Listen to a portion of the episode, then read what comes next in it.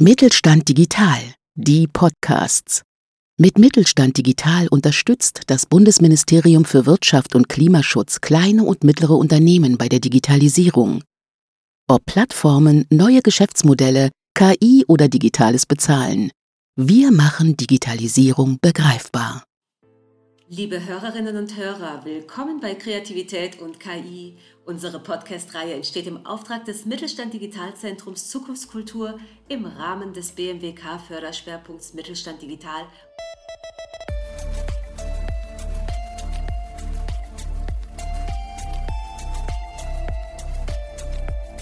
Ich bin Christina Bodrasic-Bernitsch. Heute begrüße ich David Golschinfar vom Mittelstand Digital Kompetenzzentrum Usability bei mir. Willkommen. Ja, hallo. David Golschinfar ist leitender Entwickler für den Bereich Service Robotik und ist auch KI-Trainer im Mittelstand 4.0 Kompetenzzentrum Usability. Er studierte Informatik an der Hochschule Bonn-Rhein-Sieg. Seit 2018 arbeitet er außerdem am kleinen, süßen Charlie. Charlie ist ein unter anderem KI-gesteuerter Interaktionsroboter, der auch super aussieht. Hierüber erzählt er uns gleich mehr. Herr Golchenfahr, gleich meine erste Frage. Ich würde gerne einerseits mehr über das Mittelstand Digital Kompetenzzentrum Usability erfahren. Wie kann ich als Unternehmerin dort herausfinden, welche Hilfestellungen mir gegeben werden können und was wären auch Ihre eigenen Schwerpunkte? Ja, freut mich. Also ähm, das Mittelstand 4.0 Kompetenzzentrum Usability gehört auch zum Mittelstand Digital und äh, ja, wir informieren eben kleine, mittlere Unternehmen über die Chancen und Herausforderungen der Digitalisierung und helfen da eben mit Expertenwissen, mit Demonstrationszentren, Best-Practice-Beispielen auch und natürlich auch Netzwerken, in denen eben äh, Erfahrungsaustausch durchgeführt werden kann. Weiterhin haben wir natürlich verschiedene Themenbereiche, zum Beispiel die Sensibilisierung im Bereich Digitalisierung, aber auch KI, die Qualifikation und die Erprobung und auch Umsetzung. Wir sind in verschiedene Regionen aufgeteilt. Wir im Bereich Bonn sind der Region Nord zugehörig und da haben wir natürlich die Spezialisierung auch mit Charlie, die Mensch-KI-Zusammenarbeit bzw. Mensch-Roboter-Zusammenarbeit. Und da ist auch so ein bisschen mein Spezialgebiet. Ach, schön, ja. Ja, ja, ich habe ja den kleinen Charlie eben schon groß angekündigt. Ähm, was ist Charlie und wie fingen die Arbeiten an diesem Roboter an? Ja, also ähm, Charlie heißt eigentlich Pepper und ähm, wurde von dem japanischen Unternehmen Softbanks entwickelt. Wir haben ihm den Namen gegeben, damit er eben von allen Leuten ähm, schnell identifiziert werden kann, ähm, der Name sich auch einfach aussprechen lässt und ja, der auch schon deutlich bekannter eben auch bei den älteren Personen ist. Und ja, es ist ein humanoider Roboter, der eben die Möglichkeiten hat zu navigieren. Ähm, er kann Animationen durchführen, er kann kommunizieren, also er kann sprechen auch. Und ja, wir, wir nutzen ihn jetzt aktuell unter anderem im Einsatz in einer Apotheke in St. Augustin. Und äh, wir hatten damals das Glück, auch zum Beginn des Kompetenzzentrums, dass die Apotheke auf uns zugekommen ist. Ähm, es ist eine sehr digitale Apotheke und sie wollten sich eben digital noch stärker aufstellen und haben dann einfach bei uns auch angefragt, ob wir da irgendwie Unterstützungsmöglichkeiten haben. Das Ganze haben wir dann ähm, natürlich auch gemacht. Wir haben uns dann getroffen, äh, haben zusammen einen Workshop durchgeführt und erstmal identifiziert, wo kann man eigentlich die Mitarbeiter dort ähm, in welcher Weise auch unterstützen und sind dann auch sehr schnell ähm, eben zu den Zielen gekommen, dass wir die Mitarbeiter eben im Kundenservice dort auch unterstützen, eben bei einfachen Aufgaben. Und so ist es eben dazu gekommen, dass wir dann gemeinsam mit der Apotheke dieses Projekt gestartet haben und auch gemeinsam mit der Apotheke die die Software so gesagt für diesen Roboter entwickelt haben, dass er in der Apotheke sich eben zurechtfindet. Mhm, okay, also ist Charlie auch in der Apotheke ein Umsetzungsprojekt, ein ganz konkretes. Sind denn weitere Charlies geplant oder ist dieser Charlie nur eine Inspiration für andere? Also es ist unter anderem eine Inspiration, klar, Aber wir nutzen ihn auch schon in anderen Bereichen, tatsächlich auch in einem Shopping Center in St. Augustin. Da haben wir ihn auch eingesetzt. Da hat er eben ähm, ja, versucht, sich auch um die Kunden zu kümmern, ähm, ja, deren Anliegen eben auch einigermaßen zu erfüllen, wenn es eben darum ging, ähm, dass die Kunden wissen wollten, wo sie zum speziellen Store kommen, hat Charlie ihnen eben äh, dort weitergeholfen und eben die, die, die Wegplanung durchgeführt und ihnen mitgeteilt, und es gibt natürlich auch noch einen anderen Service-Roboter, den wir im Einsatz haben. Das ist der Temi. Der sieht allerdings nicht ganz so humanoid aus und eignet sich da eben eher im Gesundheitswesen auch, um dort gegebenenfalls die Pflege auch zum Beispiel zu unterstützen. Zusätzlich haben wir mit der Apotheke auch noch ein weiteres Umsetzungsprojekt derzeit in der Durchführung. Da geht es darum, eben einen Sprachassistenten zu nutzen, der eben verschiedene ähm, Bereiche in der Apotheke dokumentieren kann, beziehungsweise mit dem man dort dokumentieren kann. Mhm. Es geht also immer weiter in der Robotik. Und Menschen und Roboter, das ist ja ein altes Thema, ne? Anders als extrem echt wirkende japanische Roboterköpfe, die ich ja schon mal so ein bisschen aus dem Fernsehen kenne, haben Sie sich jetzt dazu entschieden, den humanoiden Roboter Charlie klein, rund und weiß zu gestalten. Ne? Seine großen Augen machen ihn auch wirklich zum perfekten empathischen Helfer. Ähm, Ihre Wahl dieses Looks, Sie haben ja gesagt, das ist eine japanische äh, Firma. Ne? Hat das auch etwas mit diesem Wunsch zu tun, dass der Charlie eben Menschen begleitend arbeiten soll und eben auch ungefährlich und äh, empathisch wirken soll? Ja, genau das. Also ähm, das Unternehmen hat in Japan damals eine äh, sehr starke Studie durchgeführt, in dem es eben darum auch ging, ähm, ja, welche Erscheinungsbilder von Service-Robotern werden überhaupt von den Menschen so akzeptiert bzw. angenommen. Und da ist halt immer wieder vorgekommen, beziehungsweise hat sich herausgestellt, dass ähm, Menschen dieses Kindchenschema eben sehr interessant finden und sich damit eher anfreunden können. Daher eben auch diese großen Augen, dieses runde Gesicht und eben auch teilweise die, die äh, sehr kindliche Stimme auch noch. Das ist eben das, was derzeit bei den äh, Menschen ja auf viel Akzeptanz, sage ich mal, ähm, stoßt. Ja. Ach, kann ich mir gut vorstellen. Funktioniert bei mir auch, ja. Wie reagiert Charlie denn eigentlich? Ähm, ach Quatsch, fragen wir doch erstmal, wie reagieren die Menschen auf Charlie? Ja, also das ist tatsächlich komplett unterschiedlich. Da kann man nicht genau irgendwelche ähm, Gruppen ähm, betiteln, sage ich mal, dass man irgendwie sagt, gut, die älteren Leute sind da voreingenommener. Das würde ich nicht so unterstreichen. Es, es gibt ältere Leute, die sehr zurückhaltend auf diesen Roboter reagieren, am liebsten gar nicht irgendwie mit äh, ihm in Interaktion stoßen möchten, sondern eben mit dem Mensch sprechen möchten. Aber es gibt zum Beispiel auch ältere Leute, die sehr, sehr interessiert waren in der Apotheke, versucht haben, mit ihm äh, Dialoge zu führen. Ebenso ist es auch bei jüngeren Leuten.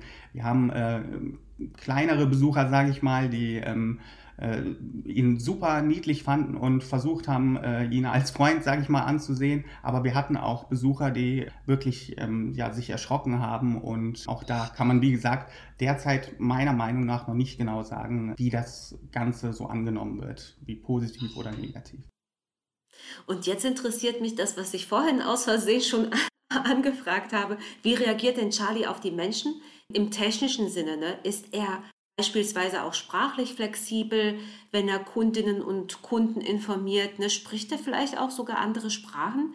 Und auf welche Art von Daten greift Charlie denn eigentlich zurück, um Dialoge führen zu können? Also Charlie verfügt einmal über eine Gesichtserkennung, das heißt, er erkennt, wenn Menschen in seiner Nähe sind und hat dann eben die Möglichkeit, ja, vordefinierte Strukturen, sage ich mal, eben abzuspielen, um erstmal die Aufmerksamkeit des Menschen ähm, auf sich zu bekommen. Und dann hat er eben weiterhin die Möglichkeit, über ähm, eine sogenannte Sprachengine oder Dialogengine auch genannt, mit dem Menschen zu kommunizieren und auch eben einfache Dialoge mit ihm ähm, durchzuführen. Das Ganze lief so ab. Wir haben damals damit angefangen, von einem sehr großen Unternehmen ähm, die, die Sprach- oder Dialogengine zu nutzen und da kann man verschiedenste Trainingssätze eben einbinden, sodass das Robotersystem zum Beispiel auf einige Sachen, die in der Apotheke äh, häufig vorkommen, natürlich dann automatisiert auch antworten kann. Wir haben die Möglichkeit über ein sogenanntes Triggerwort, wenn man jetzt zum Beispiel Charlie gesagt hat, hat er zugehört und gefragt, wie man, ähm, ob er einem weiterhelfen kann. Aber auch in der Corona-Zeit war es dann so, da hatten wir ihn auch noch weiterhin eine gewisse Zeit im Einsatz und da möchte man natürlich irgendwie den äh, direkten Kontakt vermeiden. Und da haben wir zum Beispiel äh, unten an seinem Fuß hat er einen sogenannten Bumper, wo man dann eben mit seinem Fuß Corona-konform, sage ich mal, äh, mit ihm interagieren konnte. Okay, sehr schön. Wenn man Charlie jetzt in Deutschland oder auch innerhalb der EU zum Laufen bringen möchte oder zum Laufen gebracht hat, ne, da, da stelle ich mir vor, da gibt es ja diese wahnsinnigen Hürden, was die Konformität mit dem Datenschutz betrifft. Wie gehen Sie jetzt vor, um DSGVO-konform bleiben zu können? Ja, also ähm, zu Beginn des Projekts muss ich dazu sagen, waren wir nicht DSGVO-konform, weil, wie eben schon gesagt, die großen Unternehmen, die haben sehr starke Tools auch und da wollten wir erst einfach mal schauen, was ist überhaupt möglich im Rahmen dieses Service-Roboters, wie, wie, wie komplex können wir da die Dialoge auch gestalten sind allerdings jetzt auch ähm, schon ähm, zum Jahresanfang 2021, glaube ich, umgestiegen nach und nach auf eben Open Source Technologien, die eben äh, DSGVO-konform sind, sodass wir ähm, derzeit in keinem, keinem Technologieaspekt des Roboters irgendwie die DSGVO nicht einhalten können. Also wir versuchen da wirklich Technologien zu nutzen, die eben frei verfügbar sind und mittlerweile auch schon sehr stark funktionieren, sodass man da auch keinen Unterschied mehr zu den äh, großen Global Player Softwaren, sage ich mal, hat.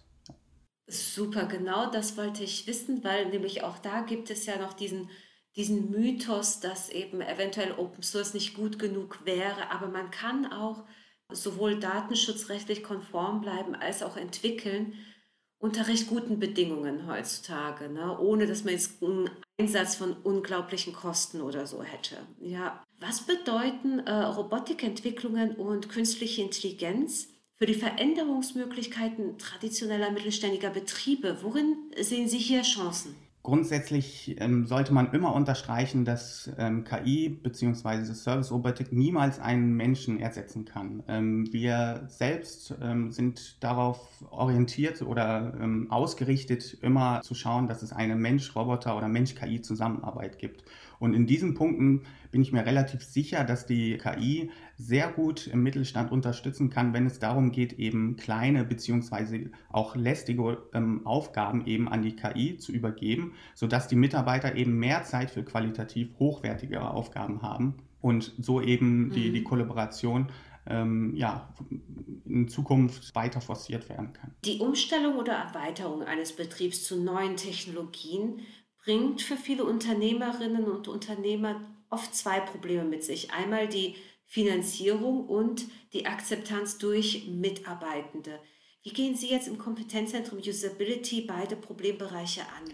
Im Kompetenzzentrum Usability haben wir ja eben die Möglichkeiten, dass wir ähm, gemeinsam mit Unternehmen im kostenlosen Rahmen auch Umsetzungsprojekte oder Pilotprojekte durchführen können. Und da haben die Unternehmen einfach mal die Möglichkeit auch zu schauen, was kann so ein System bei Ihnen leisten? Ähm, würde sich sowas überhaupt auch lohnen, wenn man sowas dauerhaft einsetzen würde? Und sollte es dann nachher zum Beispiel zu einem dauerhaften Einsatz kommen, gibt es derzeit auch verschiedenste Mietmodelle von solchen äh, Service-Robotern. Und dann geht es eben nur noch um die Softwareentwicklung, die dann ähm, ja, durch, ein, durch ein externes Unternehmen eben durchgeführt werden kann. Mhm. Und die Akzeptanz durch Mitarbeitende? Die ähm, Akzeptanz durch Mitarbeitende ist auch dadurch, sage ich mal, gegeben, wenn wir eben innerhalb dieses Pilotprojektes schauen, welche Möglichkeiten der Roboter eben den, den Mitarbeitern zur Verfügung stellt, um sie eben auch zu entlasten. Und ich denke, da wird der ein oder andere Mitarbeiter dann auch, der vorher vielleicht was pessimistischer war, sehen, dass man eben dort eine gute Unterstützung auch hat. Ne? Ja, super. Vielen lieben Dank. Herr Golschinfahrt, das war super interessant. Wie Sie an meinen Fragen schon erkannt haben, hätte ich selbst gern so einen kleinen Charlie. Er könnte sicher gute Dienste hier in Potsdam, wo ich bin, leisten. Ganz lieben Dank also, dass Sie sich heute die Zeit genommen haben, hier mit uns zu sprechen. Ja, vielen lieben Dank auch von mir. Liebe Hörende, wieder sind wir am Ende einer spannenden Folge. Ich hoffe, Sie hatten viel Spaß am Thema und im unten stehenden Link leiten wir Sie gerne weiter an das Mittelstand Digital Kompetenzzentrum Usability weiter. Und ich freue mich, dass Sie dabei waren und verabschiede mich für heute. Auf Wiederhören. Wiederhören.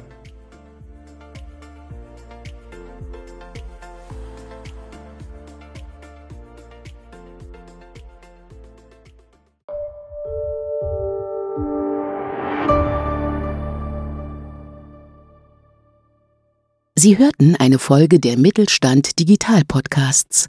Mit Mittelstand Digital unterstützt das Bundesministerium für Wirtschaft und Klimaschutz kleine und mittlere Unternehmen bei der Digitalisierung.